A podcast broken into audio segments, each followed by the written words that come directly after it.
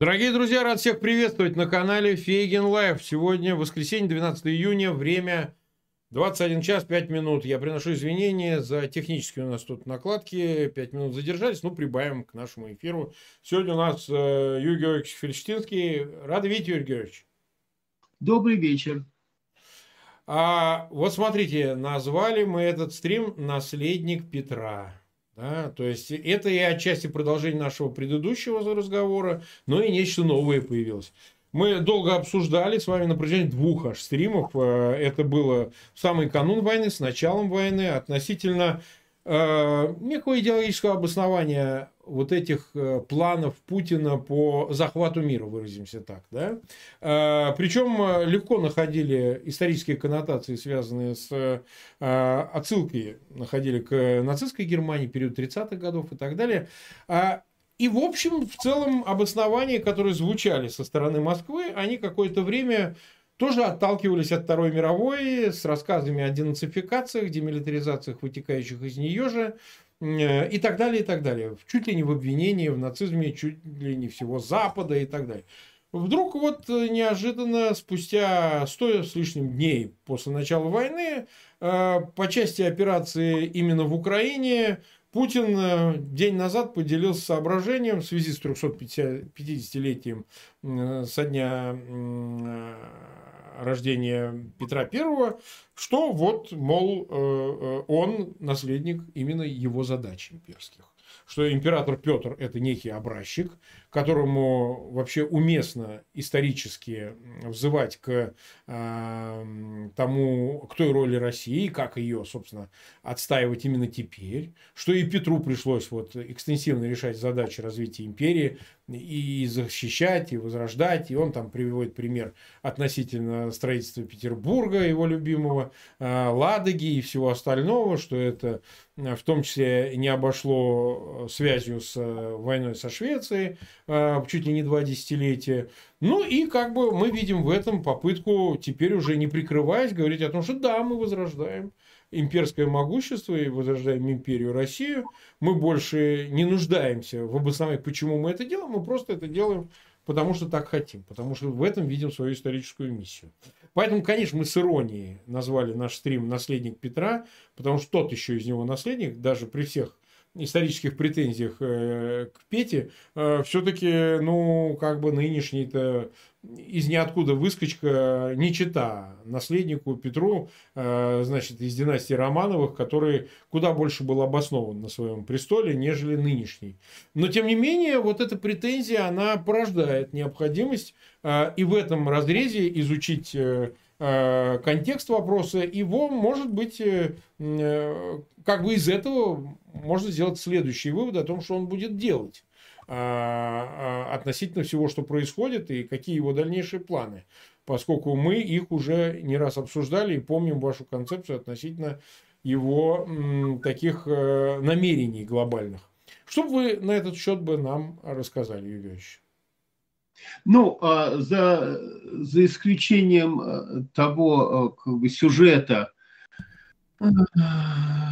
что аналогии между Путиным и Петром э, Великим я не вижу, и как, в общем, не вглядываться глубоко в историю, а их, конечно же, нет, да, так вот, оставляя в стороне вот эту часть, да, что Путин не является наследником, в том ну, да. числе Петра Первого, да, ну, не, не, не только Петра Первого, но в том числе и Петра Первого, а, то, что по существу было сказано, а, как раз а, вполне умещается, а, в общем-то, в портрет, который я уже давно рисую. И суть этого портрета заключается в следующем. А, если все это раскладывать по полочкам. В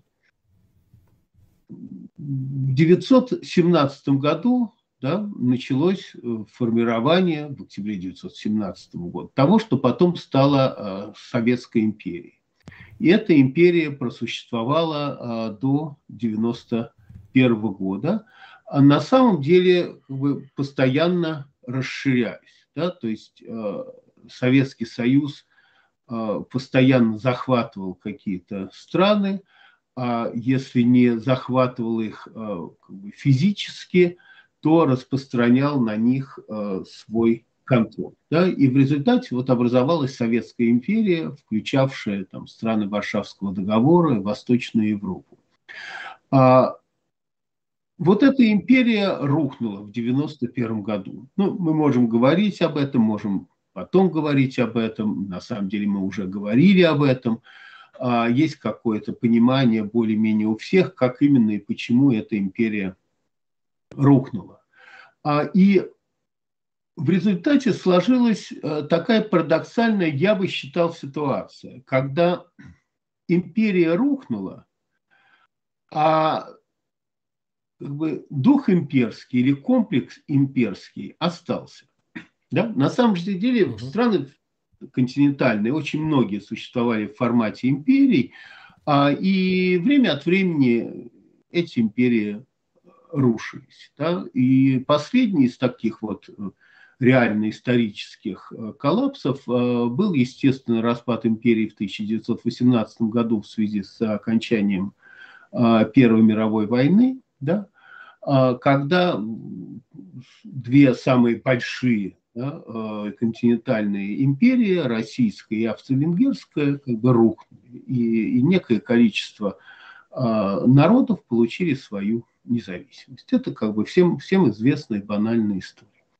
А вот э, проблема оказалась как бы в том, что Россия, а, до 17 года существовавшая как Российская империя, после 17 года существовавшая как Советская империя, империи в 91 году быть перестала, а вот имперский комплекс а, остался. Отчасти он остался благодаря очень удачному манипулированию а, вот тех самых людей, которые сейчас управляют государством.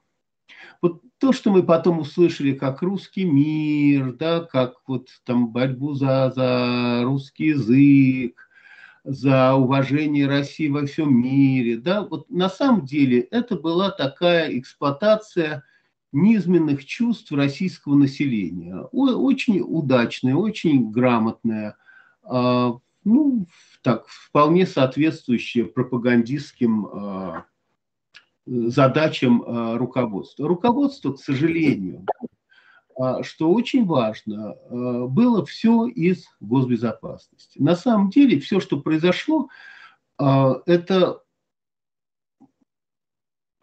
вот старая, старая коммунистическая идея да, мировой революции, да, весь мир насилия мы разрушим до основания, да, вот эта вот часть а разрушим до основания, она осталась.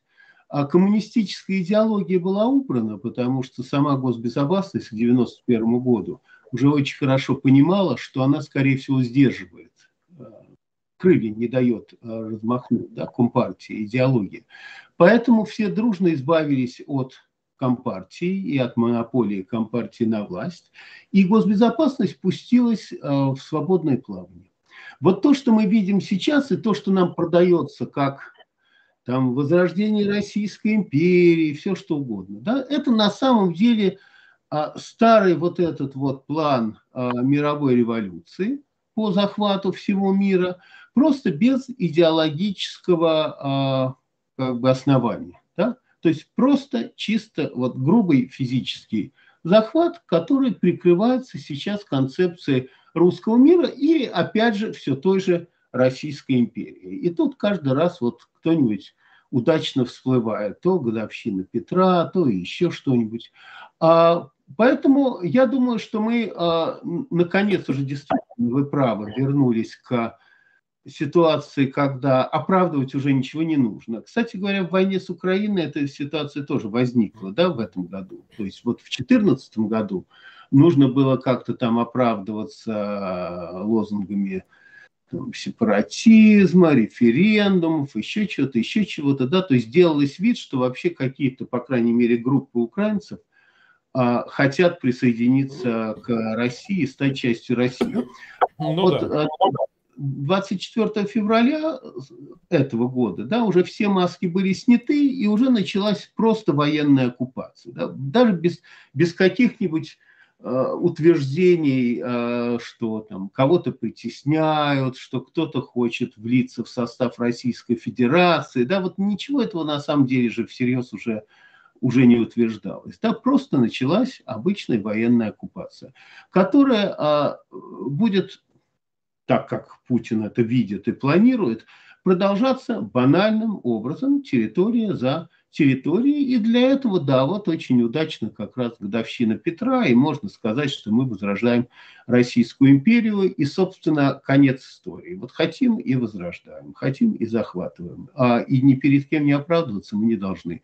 А в каком-то смысле это более как бы честный подход – и объяснение проблемы, да, потому что, а, наверное, пришла пора уже для всех а, разговаривать откровенно, да, а откровенный разговор заключается в том, что Россия является сегодня а, главной и единственной угрозой в Европе, является врагом всего цивилизованного человечества. И 24 февраля, что я уже неоднократно говорил, началась не просто российско-украинская война, а началась мировая война, которая будет расширяться, и в результате которой Российская Федерация будет разгромлена. Вопрос только во, во времени и в цене.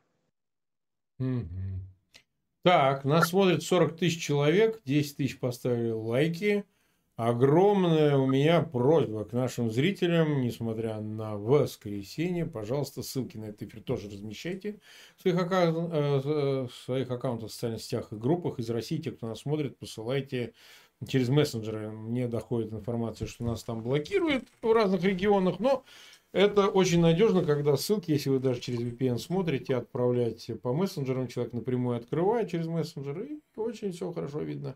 Ну и, конечно, подписывайтесь на канал Фейгин Live. Сегодня, я напоминаю, Алексей Арестович у нас имеет выходной. Вот, э, он отдыхает от нас, ну, кто-то отдыхает от него. В любом случае, завтра, как обычно, 22.00, эфир с ним будет. А мы продолжим. Смотрите, э, э, тогда вопрос следующий, Георгиевич. Э, как идея мирового господства, которая, в общем, и мы относили ее к Путину, и обосновывали ее так же, как это делалось, допустим, нацистской Германии в 30-х, может сочетаться именно с империализмом. Почему? Потому что все-таки у империализма должно э, для того, чтобы идеологически быть полноценным, какое-то, э, э, какая-то цель большая, которая обосновывает ну, некую амбицию нации на то, чтобы нести что-то другим. А, присоединяя, там, создавая, ну, русский мир ли это, или это, так сказать, э, тысячелетняя Россия, еще что-нибудь такое. Но какой-то должен быть э, э, центральный пункт, ради чего вы все это делаете. Вот вы сказали, он отбросил эти маски и сейчас говорит, мы расширяемся только ради того, чтобы расширяться. Но здесь возникает параллельный вопрос. Тебе не на что расширяться, идиот, потому что у тебя нет ни денег, ни ресурсов. Более того, противостоя всему миру, осваивать эти территории ты не способен, у тебя нет этих возможностей, потому что ну, для этого нужен человеческий ресурс, для этого нужен технологический ресурс, для этого нужен гуманитарный ресурс, там, экономический и бесконечно еще какой-то. Э, ну да, есть иррациональная идея, она может быть там, мирового господства расового или там, национального, потому что я, как э, считаю, нацизм это специфически немецкое явление, это не совсем автоматически проецируется на любые народы. Да, а, но тем не менее, там э, все-таки строился Рейх, да, ну, наследник Рима и всего остального. А чего строить э, в качестве имперского здания русским? Что строить России в ее нынешнем виде? Никаких таких исключительных достижений. Я понимаю, что Петр строил, можно было понять. Он ученически взял от Запада лучшее и как бы не заморские колонии, а вот просто расширялся для того, чтобы дикарей обратить, э, что называется, под свое, а, под свое господство для того, чтобы из дикарей превратить народ цивилизованный. Бо, более дикари, чем они сами. Я не понимаю, кого хочет оккультуривать э, Путин, как это он будет обосновывать, если он вообще будет это обосновывать, потому что на самом деле он двигается в Европу, если мы говорим о балтийских народах, мы говорим об Украине и так далее, так мир-то показал, мы увидели за эти 3-4 скоро месяца, что они гораздо цивилизованнее, да, они срут в домах, извините за выражение, они значит, используют машинки, работы пылесоса и так далее, пусть даже если они сами стилизуются под Европу. Какой такой э, имеет Россия для них месседж, который вообще хоть сколько-то должен быть привлекательным, потому что ты можешь держать как концлагерь, но с этим ты далеко все равно не уедешь. Как ты эти порабощенные народы будешь держать в этой, на этой цепочке, понимаете, около этой будки. А здесь как бы вы это видели? Или это вообще отброшено в качестве не нужно, но у этого тогда вообще совсем нет перспективы. Ты объявишь Херсон российским, а тебе будут резать горло по ночам, понимаете? Ну, смотрите, прежде всего а, у России нет и никогда не было идеи осваивать территории. Вот да, если, мы посмотрим, да. если мы посмотрим на карту Российской Федерации, хотя бы да, мы увидим, что это огромная страна. Большая часть этих территорий абсолютно не освоена. Туда нога человеческая никогда не ступала. Понимаете? Да. И при этом Россия относится к странам, а, которые у всех своих соседей, вот на недавнем историческом да, только от, отрезке времени, оттяпала хоть кусочек э, территории. Ну вот хоть кусочек, ну хоть самый маленький, да, а вот тем не менее оттяпала. Да? А, это, это во-первых. То есть у, у России есть абсолютно тупая идея, захвата территории. Доходит до абсурда, да, потому что сейчас Россия активнейшим образом захватывает Северный полюс. Да? Потому что лед рано или поздно может растаять, есть вот теории глобального потепления, под этим льдом может оказаться черти что, и это Земля. будет наше. Да? Земля. Земля, недры, золото, бриллианты, неизвестно что. Да? Это вот один из э, примеров как бы захвата территорий без, без каких-либо планов освоения. Да? А то же самое относится ко всему остальному. У, у Путина нет идеи, не дай бог, конечно же, э, там, нести цивилизацию, хотя бы российскую, куда-либо. Да? А есть, есть идея а, захватить или разрушить. И это то, чему мы сейчас являемся свидетелями в а, Украине. А, то есть они не в состоянии как бы в буквальном смысле захватить территорию не полностью, не частично, но они в состоянии разрушить а, до основания. Да? Опять же, до основания мы разрушим. Да? Разрушить до основания а, туда, куда ступила нога а, российского солдата. А поэтому а, это то, что, к сожалению, мы будем продолжать а, видеть. Вот этот совершенно бесчеловеческий уровень разрушений.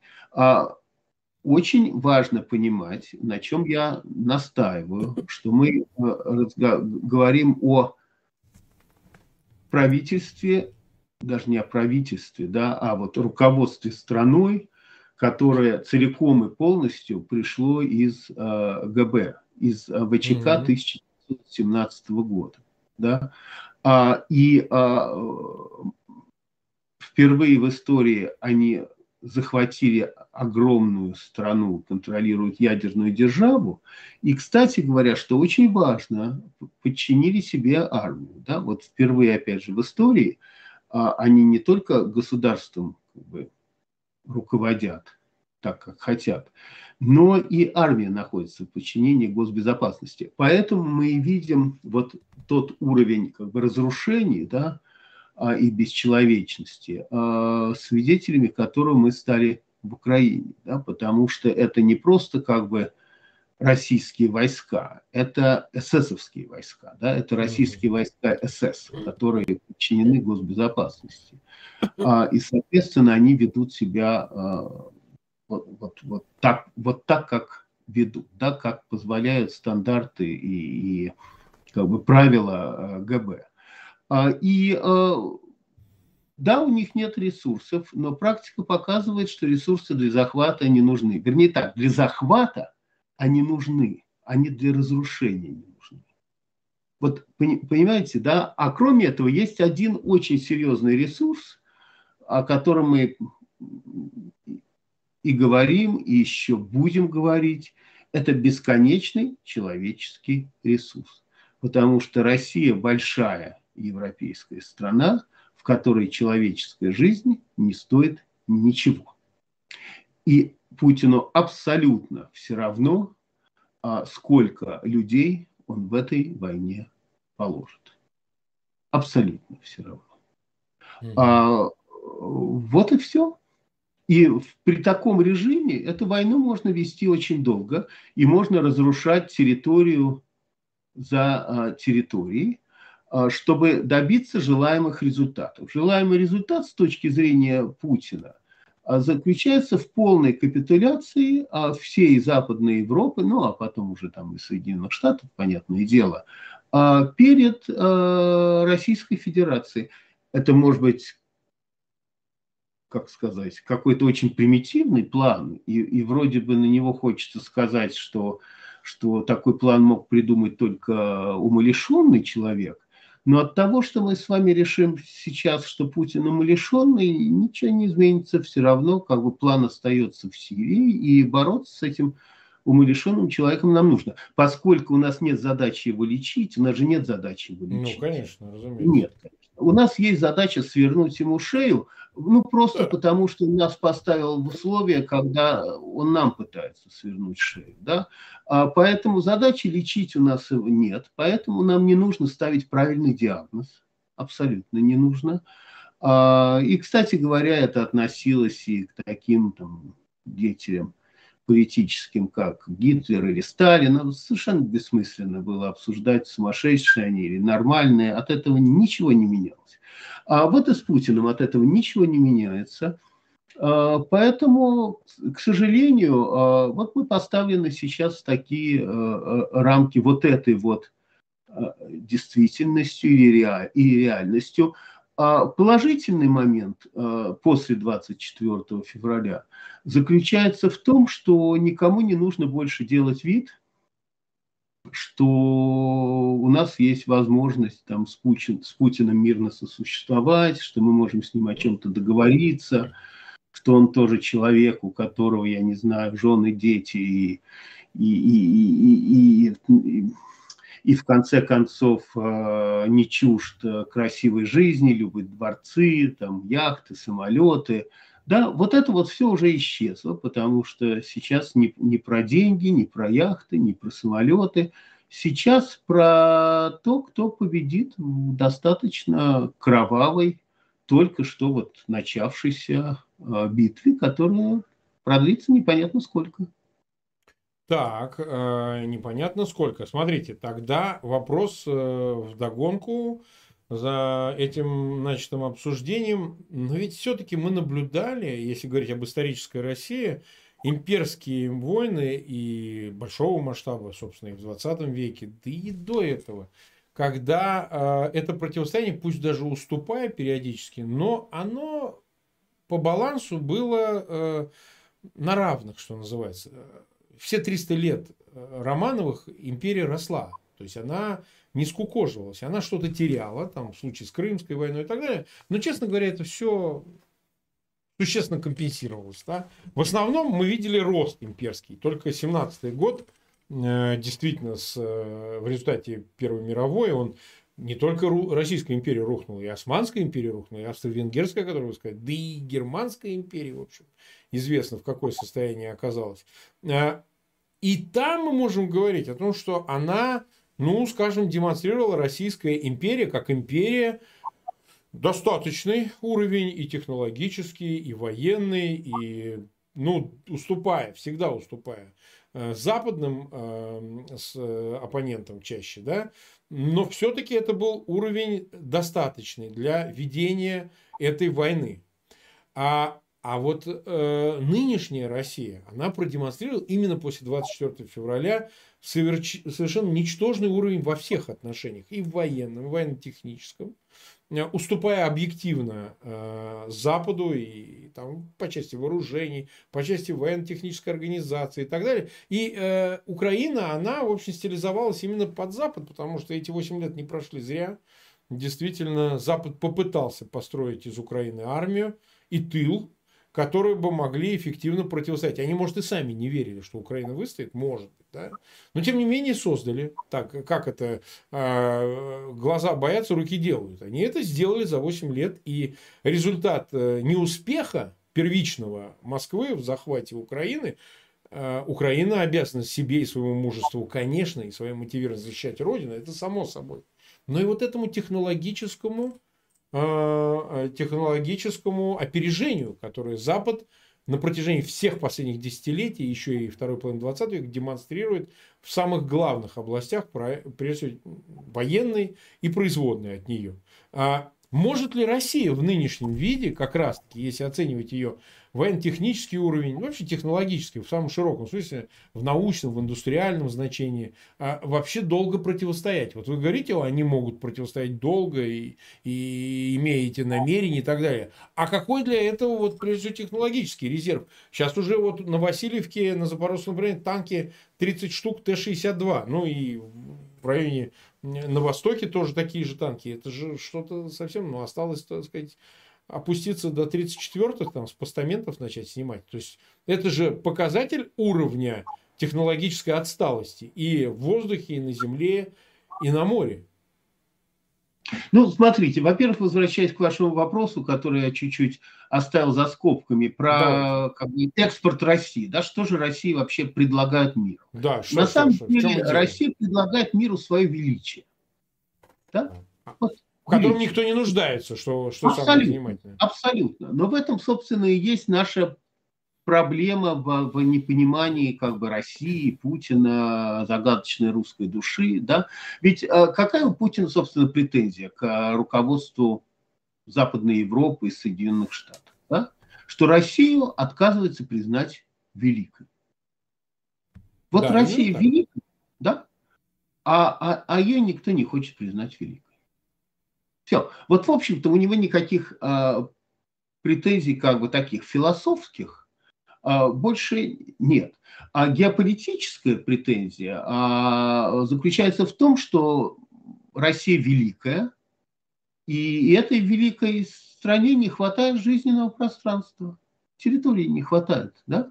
Поэтому нужно захватывать, опять же, вот те территории, которые один раз были, да, уже там Советский Союз был, а потом территории, которые ну, второй раз были до 18 года, там, Финляндия, Польша, да. Вот сейчас в связи с Петром вспомнили про Швецию, которой, как говорится, мы еще отомстим, да, за, за mm-hmm. все наши мучения. А вот, собственно, и все. Да? Поэтому, с одной стороны, значит, вернее, сначала нужно признать, что Россия великая страна, да? великая держава. А потом, раз вы признаете, что она великая, вы должны понять, что для великой страны нам еще нужны а, другие, как бы захваченные нами или имеющиеся нам, переданные нам, да, а, государства. Потому что у империи, вот опять же, спрашиваю, собственно, чем отличается там, да, империя от не империи. В да. империи есть один основной народ, да, и есть всякие, как говорится, дополнительные, вспомогательные народы, которые определяют, собственно, империю, да, потому что если империя состоит из всего лишь одного народа, ну какая же это империя? Это просто монолитное государство, даже если это большое количественно государству. Да? Ну, национальное а, государство определенно. Да, да, да. Поэтому, поэтому а, как, раз, как раз Путин и бьется а, за то, чтобы под великим русским народом да, в управлении находились другие а, маленькие и совершенно бессмысленные, даже спорные с точки, с точки зрения права на существование а народы, например, вот украинский, да, он же не случайно пишет там трактат исторический о том, что нету ни, ни Украины, ни народа, ни языка, вообще ничего нету, да, и это, просто даже права они не имеют на существование, да.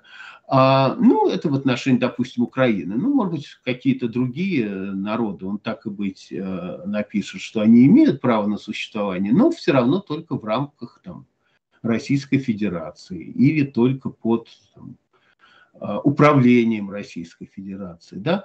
Опять же, мы же на все это смотрим со стороны, как люди разумные, рациональные, там, меру образованные, каждый по-разному и прочее. Но ведь то что, э, то, что Путин продает внутри России, вполне покупается. Конечно, это покупается благодаря тому, что телевизор контролируется, пресса под контролем, свободы слова нет, это я все понимаю. Но, тем не менее, это абсолютно э, а, все покупается российским народом в целом. Я ни в коем случае не хочу сказать, что, что весь этот как бы бред покупают безоговорочно все, но ему не нужно, чтобы его покупали безоговорочно все, потому что в конце концов те, от кого, в общем, ну, кого совсем тошнит от этого бреда, могут пока еще уехать, да, а в результате остаются в целом, ну, за каким-то, конечно, исключением, а те, кто вполне комфортно а, вместе с этим бредом живет, вместе с этим бредом живет. Я даже не хочу сказать, что активно его поддерживает но вместе с этим бредом живет. Да? Что тоже на самом деле вполне, вполне умещается в, ну, как сказать, в традиции, да, которые были в том числе начиная с 1917 года, когда вся страна жила при диктатуре, и когда хорошо было известно, что если ты выступаешь против, то тебя просто расстреливают, да, как было при Сталине. Ну, потом эти времена изменились, но память как бы человеческая, она же уже на, на, на каком-то там уровне э, все это, не хочу сказать генетическом, но примерно, да, а все это держит. Э, и очень хорошо понятно, что жизнь ничего не стоит, а, а власть может в твоей жизни распорядиться, если ты как бы, будешь э, говорить не то, что нужно, и больше, чем нужно. Да, это все хорошо помнят, у всех там были бабушки, дедушки, родители, да, а э, там, бабушки, дедушки помнят, как было в сталинские годы. Поэтому, а, э, поэтому конечно, это все в традициях, конечно, это все в культуре или в отсутствии этой культуры. А, но, но мы видим, к сожалению, да, что победа вот этого коллективного Путина над э, российским народом была одержана в блистательно короткие сроки.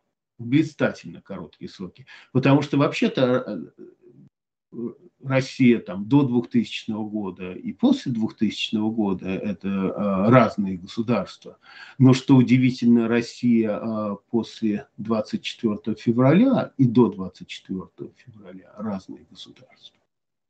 И вот каким образом э, весь этот народ, который, тем не менее, до 24 февраля еще смотрел там, телевидение, в том числе западное, еще читал интернет, да, вдруг в один день, в один день а, стал вот этим вот а, быдлом, которое поддерживает а, Путина и войну. Опять же, не хочу сказать, что все сто процентов.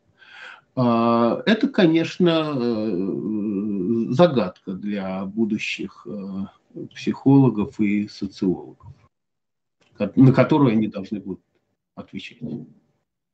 Ну да, но все-таки возвращаясь к вопросу о возможностях. Все-таки нынешняя путинская Россия демонстрирует наинизший, что ли, а, показатель по возможностям реализации своих имперских амбиций. Я имею в виду, 21 век очень много изменил. Да, вот э, подходы, а, намерения, историческая миссия, который там мнит себе Путин, значит, считая себя наследником Петра, это одно, но, но, но даже Петр мог себе позволить куда больше, понимаете? Он учился у Запада, он... Вот что с этим? Потому что ведь очевидно же, что проигрывается везде. Да, то есть э, все э, вот на этом ресурсе пока живет бесконечным, о котором вы сказали, человеческом, который можно расходовать бесконечно, но и он не бесконечен, да, потому что... А... Вот. Мне есть что тут возразить. Даже не возразить, а дополнить. К сожалению, да. есть же еще один очень серьезный фактор, а, и о котором нам как бы придется сказать, потому что э, это тот фактор, с которым нам нужно будет опять же, либо э, жить, либо э, воевать. Да? А то, что Путин демонстрирует сейчас в Украине, а, достаточно как бы нагло, открыто, э, не оглядываясь, это беспрецедентный уровень зверства и разрушения. Угу. И в каком-то плане я опасаюсь, да, что это делается э, умышленно. А, Демонстративно. Потому что Путина, а? Демонстративно как-то. Демонстративно, да. Так. Потому что задача Путина а, не только и не столько захватить Украину, не только и не столько захватить Молдову, а показать цивилизованной Европе, в буквальном смысле цивилизованной Европе, да, а, на какой уровень разрушения Он готов пойти Путин, если ему не отдадут то, что он хочет получить. Угу. А, и на вопрос, какой же э, как бы, уважающий себя человек, собственно, будет ему что-либо отдавать, да, есть и почему. А, есть, конечно, а, реальный ответ, потому что с точки зрения Путина у него есть ядерное оружие. Угу. А все то цивилизованное человечество, которое вот сейчас сталкивается с угрозой а, этого варварства, исходящего из Российской Федерации, должно понимать, а, что эти варвары, безусловно, готовы начать термоядерную войну, если им не отдадут то, что они хотят получить. Это тот сценарий, э, к которому нас как бы постепенно готовит, а в общем-то я считал бы, что уже подготовил э, Путин. Да? Что как только у него закончатся вот эти вот самые ресурсы, которые мы уже обсудили, да, э, ну, если они закончатся, безграничное число солдат, которые он может бросить а, в любую а, войну, да, угу. без, безграничное количество танков, пусть самых стареньких и, и ломающихся, которые он может бросить э, в эту войну и так далее. А вот как только эти ресурсы там, ну не то что закончатся. Останется бомба. Да, ну нач, начнут, может быть, подходить к какому-то количественному концу.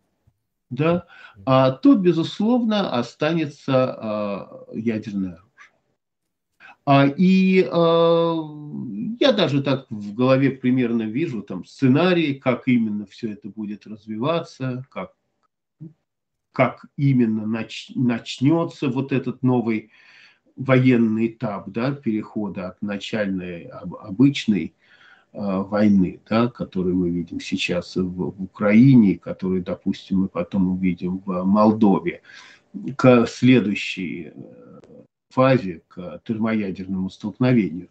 Но это то, к чему э, мы должны быть готовы, и это то, что является, собственно, э, ну, за пределами, опять же, людей, которые гибнут э, в Украине, к сожалению, да, это то, что является как бы следующим уровнем опасности для всей остальной Европы. Потому что я настаиваю на том, что в Кремле и на Лубянке, да, вот в этих двух центральных зданиях, откуда идет управление всем происходящим сегодня в Российской Федерации, а с 2000 года подбирались и были подобраны, и получили как бы свои кабинеты, столы и кресла люди, которые, да, готовы начать термоядерную войну.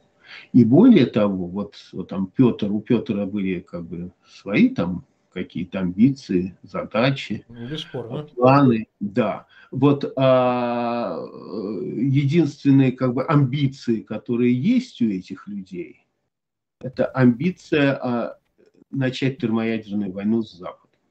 Что это mm. то, как они хотят войти в историю. Ага. Почти 60 тысяч человек нас смотрят, около 20 тысяч поставили лайки. Мы больше 40 минут в эфире. У меня огромная просьба к зрителям, которые присутствуют в эфире. Те, кто присоединился, пожалуйста, ссылки на этот эфир размещайте. Сейчас у нас в последнем отрезке будет самое сочное. И подписывайтесь на канал Фейгин Live. Обязательно. Вот все-таки тогда о Путине как о фигуре, продукте именно системы. Да? Прежде всего, системы КГБ. Вы, Юрий общались за эти годы практически со всеми самыми э, видными лицами, ушедшими на Запад из э, КГБ. От генерала Калугина до всех остальных. Лично. Давайте еще раз попытаемся исследовать феномен этого представителя, наследника Петра, как он себя считает, но, э, в общем говоря, как личности, если уместно так характеризовать Путина, потому что, ну, безусловно, там есть какие-то особенности натуры и одновременно помноженные на, э, на, на, так сказать, системные признаки. Потому что он чистый КГБшник, другим он не будет. А какие еще у него свойства? Он не военный, он не педагог, он не ученый, не интеллектуал. Он КГБшник до мозга костей. Мы этот вывод с вами не раз анализировали, вряд ли что-либо добавим с этой точки зрения. Но все-таки, почему именно Путин? Вот э, тот же Калугин, генерал, в котором так и не удалось нам э, публично побеседовать на этот счет, он же ведь э, ну, некую известную дань отдал всей этой истории с его восхождением, поскольку он возглавлял Ленинградский э, КГБ, ну, частично, да, он не был там главным, но все-таки в период, когда Путин там работал. Все-таки в чем особенность Путина, что отличает его от, не знаю, э, других Патрушева, Бортникова, генерала Иванова, который одно время был его фаворитом, мог претендовать в нулевых годах на вместо Медведева оказаться на посту первого лица в 2008 году, когда вот это была рокировка и так далее. Что такого в Путине есть, что сделало его вот таким особенным по отношению ко всем остальным? Или же, может быть, его посредственность как раз э, помогла ему э, выжить в условиях э, этой как цепочки пищевой внутри самой системы, потому что, ну, КГБ тоже, мягко говоря, внутри себя долго селектировала, выбирала людей, которые могли бы значит, эту функцию выполнить. Да, захвата всей полноты власти, да еще и с выходом на некую претензию на мировое господство. Что в нем такого феноменального, а что в нем такого заурядного? Вот э, исходя из всего, что я сказал выше, что бы вы по этому поводу сказали? А, вы знаете, ничего в нем феноменального нет. А, я считал бы, а, что то, что как бы Путин оказался во главе государства, это абсолютная э, историческая случайность. Я думаю, что и Путин обязан так смотреть на все происходившее. Мы прекрасно знаем, что он был третьим в списке, что по там, причинам, которые можно, опять же, анализировать и которые существуют, э, Ельцин не остановился на Примакове, который тоже был из спецслужб, Ельцин не остановился на а, Степашине, который тоже был из спецслужб, и что следующим в этом списке был а, Путин. А, Путин, как бы, безусловно, человек не самостоятельным и самостоятельным не мог быть никогда, да, он был офицером госбезопасности э, в ранге подполковника, ничего такого, опять же, выдающегося не было ни в его ранге, ни в его должности, в образовании тоже ничего не было в, в карьере, в службе тоже ничего выдающегося не было. Ну, бывает такое, в чем-то ему, наверное, повезло. Я уверен, что там, как человек в меру хитрый, в меру осторожный, в меру дипломатичный, а, типа от природы, от природы как бы сказать, находящий всегда а, правильное решение, да, с кем поддерживать отношения, с кем дружить, с кем не дружить, а, с кем конфликтовать, с кем не конфликтовать. В этом смысле по, по жизни, по-человечески он, наверное, человек э, незаурядный. Как все ГБшники, он очень как бы хорошо, ну это профессиональное, он вербует да, всегда собеседника и, и человека. Его основная задача – ну, когда такая задача есть, конечно, в последнее время такой задачи нет. Он пытается э, собеседнику понравиться, да, это определенные есть приемы, э, там, навыки вербовки, и конкретно Путин э, похоже, делает это достаточно хорошо. Может быть, он это делает, кстати говоря, лучше, чем, например, делал бы Примаков или делал бы, например, Степашин, у которых, может быть, есть какие-то опять же, были бы другие преимущества по сравнению с Путиным, но, например, не было бы этих. А Я помню а, в его служебной характеристике а, была фраза, на которую я обратил внимание, кажется, она звучала так, пониженный уровень риска. В смысле того, что пониженный уровень боязни риска да, сейчас не помню точную фразу в характеристике, да, а, угу. вот как бы то, что он, так, я ее прочитал, как то, что он абсолютно отвязный. А, и так, в общем-то, и, и получалось, да, начиная там с 95, 99 -го года, когда а, речь шла о том, что Путин а, будет там премьер-министром и следующим президентом. Вот, а, пониженное чувство опасности, как-то вот так вот. А, понимаете, э, вот и все, но это все люди из госбезопасности, они действительно специальные. Это такой, в общем-то, гадюшник, будем откровенны. В этом гадюшнике, угу. чтобы э, выжить, да еще пробиться, э, нужны определенные навыки. Это очень не банально. Я, я ни в коем случае не хочу сказать, что а люди, вот какие они? Что можно выделить? Мы все время Там, ищем да. это для того, чтобы найти как бы противоядие, потому что ведь это же проявляется вероятно и в его последовательности и неумолимости по части войны со всем миром. Если мы этот ларчик откроем и обнаружим это э, свойство, которое позволяет ему не бояться этого риска той же термоядерной войны, то может мы найдем какой-то способ это купировать. Я вот о чем. А, ну, это, опять же, не очевидно, потому что там все такие, да, вот в том-то и дело. Я не отношусь к людям, которые считают, что если завтра там Путина пристрелить, или если он сам умрет, или еще что-нибудь, да. то сразу как-то все наши проблемы даже не то, что исчезнут, а по крайней мере, что с, нами, с ними нам легче будет справиться. Я, я так не считаю, совершенно искренне. Да? Я считаю, что для того, чтобы ликвидировать одну и единственную проблему, которая у нас есть, у нас только одна проблема. Это существование госбезопасности как а, института. Да? И эта проблема, она существует с декабря 2017 года. Это очень старое учреждение, ему уже больше ста лет. А мы не найдем в а, российском государстве сейчас как бы э, структур, э, которым больше ста лет, я думаю, что не найдем, да, вот, вот кроме ну, вот этой найдем, вот однозначно. ГБшной, ГБшной э, структуры, да, э, поэтому это люди, это люди, э, которые с декабря 2017 года, когда эта система была создана, уверенно и целенаправленно шли вот, вот к тому, что они сейчас наконец реализовывают. Вот это тоже очень важно э, понимать, да, поэтому на каком-то там ведомственном уровне, да, они все, конечно, там винтики в, в некой машинке, да, но вот эта машинка, она упрямо, упрямо, упрямо едет к своей цели с, с декабря 2017 года. И, и на данный момент она очень к ней близка, да, вот впервые в истории госбезопасности смотреть на историю госбезопасности как ведомство. Они наконец-то и власть в России захватили, а, и а, избавились от политического контроля а, Компартии. Да?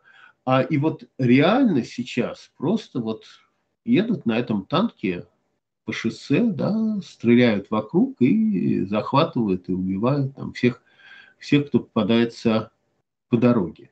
Вот, вот то, что происходит, и, и знают, что у них еще есть в резерве а, ядерное оружие. А, а мы, в общем-то, видим, как мир там мучается с Северной Кореей, у которой то ли есть, то ли нет ядерное оружие, с Ираном, у которого то ли есть, то ли нет ядерного оружия. Это все как бы маленькие да, относительно э, государства. А тут у нас есть э, Российская Федерация, у которой термоядерного оружия, ну, не знаю, если не больше, ну, чем у всех много. остальных, да, то достаточно. А вот, поэтому и Путин это э, знает, и, и в общем-то, в общем-то, я думаю, в глубине души считает, что сделать с ним не может никто ничего. Никто и ничего. И он будет делать вот все, что он захочет, потому что у него есть термоядерное оружие, к которому еще он даже не приступил, как говорится, к этой главе своей биографии. Так что ситуация очень, на самом деле, прискорбная. И, и единственное, что нам может помочь, это а, разгром Российской Федерации в Украине. А для этого нужно, чтобы в войну вошло НАТО, а не оглядывалась на Путина, потому что оглядываться на него можно, но совершенно бессмысленно, а, потому что ничего не меняется, и, и, и потому что ситуация будет только усугубляться.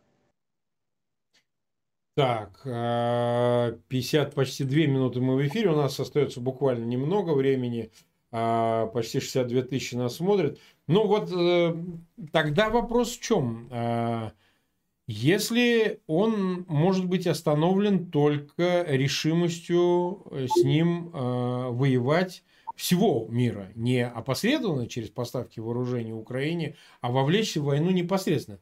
Ведь это, безусловно, приведет немедленно к, или там отложенным образом, давайте просуждаем, к обмену ядерными ударами, пусть тактическими, например, ядерными ударами, а, за которыми действительно может последовать что?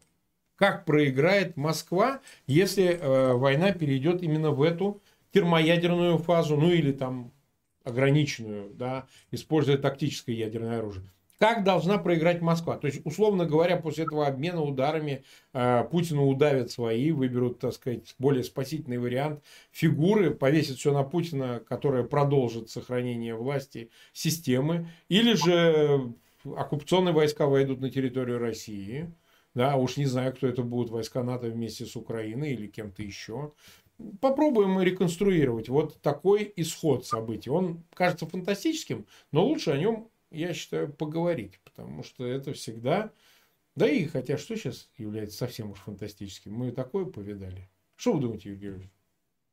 Ну, во-первых, если Путин хотел бы начать ядерную конфронтацию, он бы давным-давно ее начал у него есть повод. Вот он говорил, что если Финляндия со Швецией вступит в НАТО, то я вот такое устрою, такое устрою. Ну что, Финляндия со Швецией сказали, что вступают в НАТО, и ничего Путин не устроил. Да? Сказал, что ну ладно, вступайте. А, поэтому а, из, из того факта, что там в управлении находятся люди, которые готовы начать термоядерную войну, которые хотят войти в историю, как люди, не боявшиеся начать термоядерную войну, не следует, что они уже сейчас готовы начать эту термоядерную войну. Иначе бы, повторяю, они бы ее начали. Да?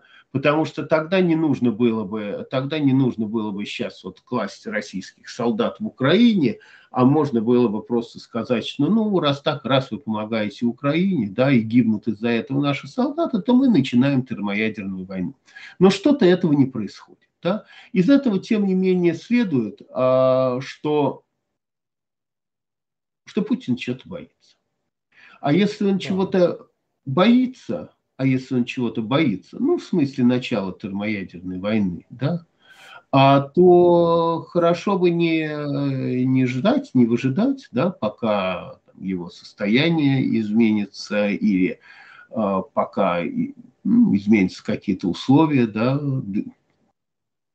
которые с его точки зрения сейчас не созрели, да, а, а в общем-то, повторяю, вступать в эту войну. И я, я думаю, что я понимаю как бы идею Путина. Да? Идея же Путина, тем не менее, заключается совсем не, не в том, чтобы обстреливать э, э, Вашингтон из Москвы и получать ответные удары из Вашингтона по Москве. Нет. Идея Путина заключается в том, чтобы напугать Европу и чтобы Европа сдалась. Сдалась. Да, именно так. Сдалась. Вот. Если Европа не сдастся, то тогда, допустим, он приступит к следующей фазе. Эта фаза совсем не должна будет означать полномасштабной термоядерной войны. Да? А я уверен, что эта следующая фаза будет включать в себя там, термоядерные удары из Беларуси конкретно. Да? Конкретно из Беларуси по конкретным европейским а, странам, восточноевропейским странам.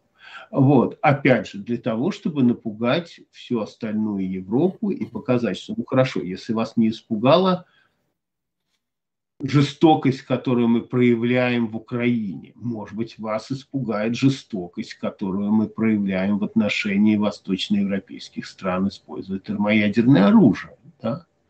То есть а, это как бы все будет разбито, и мы это уже видим, да, на какие-то фазы. Да? Вот сейчас мы на фазе российско-украинской войны.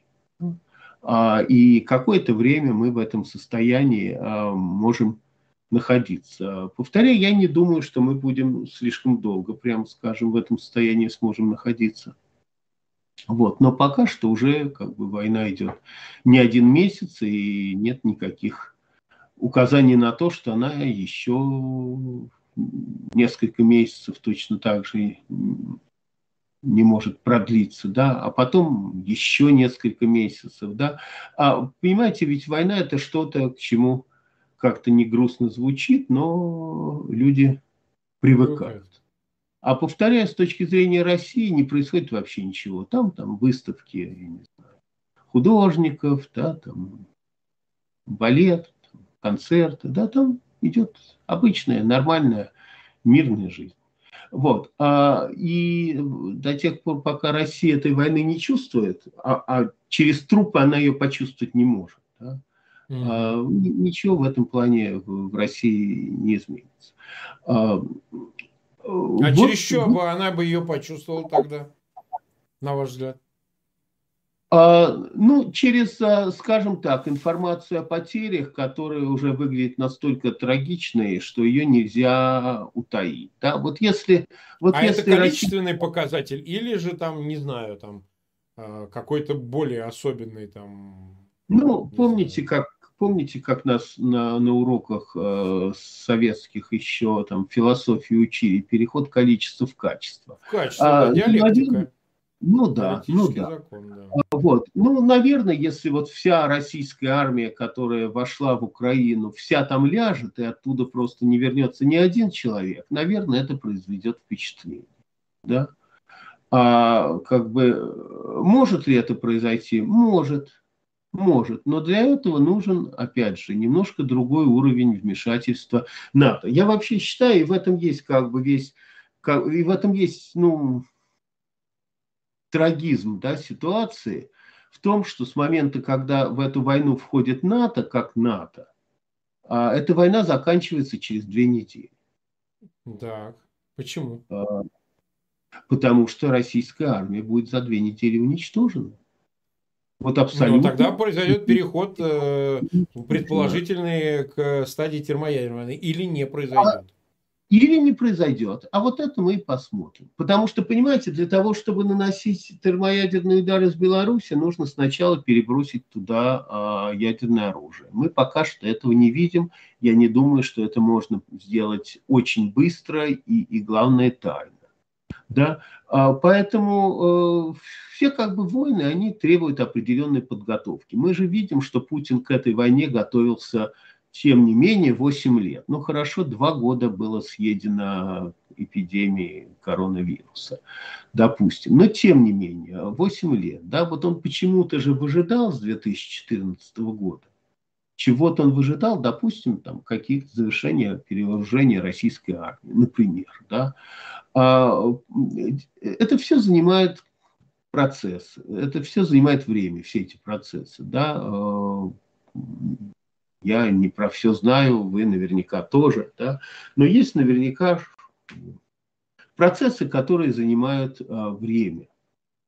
А, поэтому, а, да, он к ним, я уверен, готовится. Да, я уверен, а, это не, не последний акт а, вот этой вот а, страшной политической игры, которую он начал. Да? Ведь э, будем откровенны, да, из того, что говорилось, из того, что мы знаем, а после того, как российские войска вошли в Крым, да, и после того, как Путин стал делать о себе документальные фильмы, себя рекламирующие, а в частности, он рассказал о том, что когда готовилась операция, обсуждалось, что же, что же мы будем делать, если Запад начнет противостояние. Да? Вот российские войска вторглись в Крым.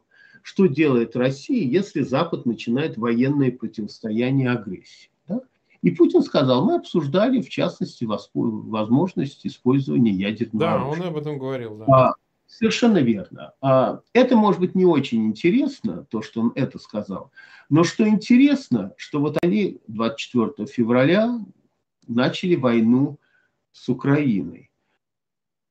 Но они же должны были закладываться на сценарий, когда НАТО в эту войну вступает в день номер один.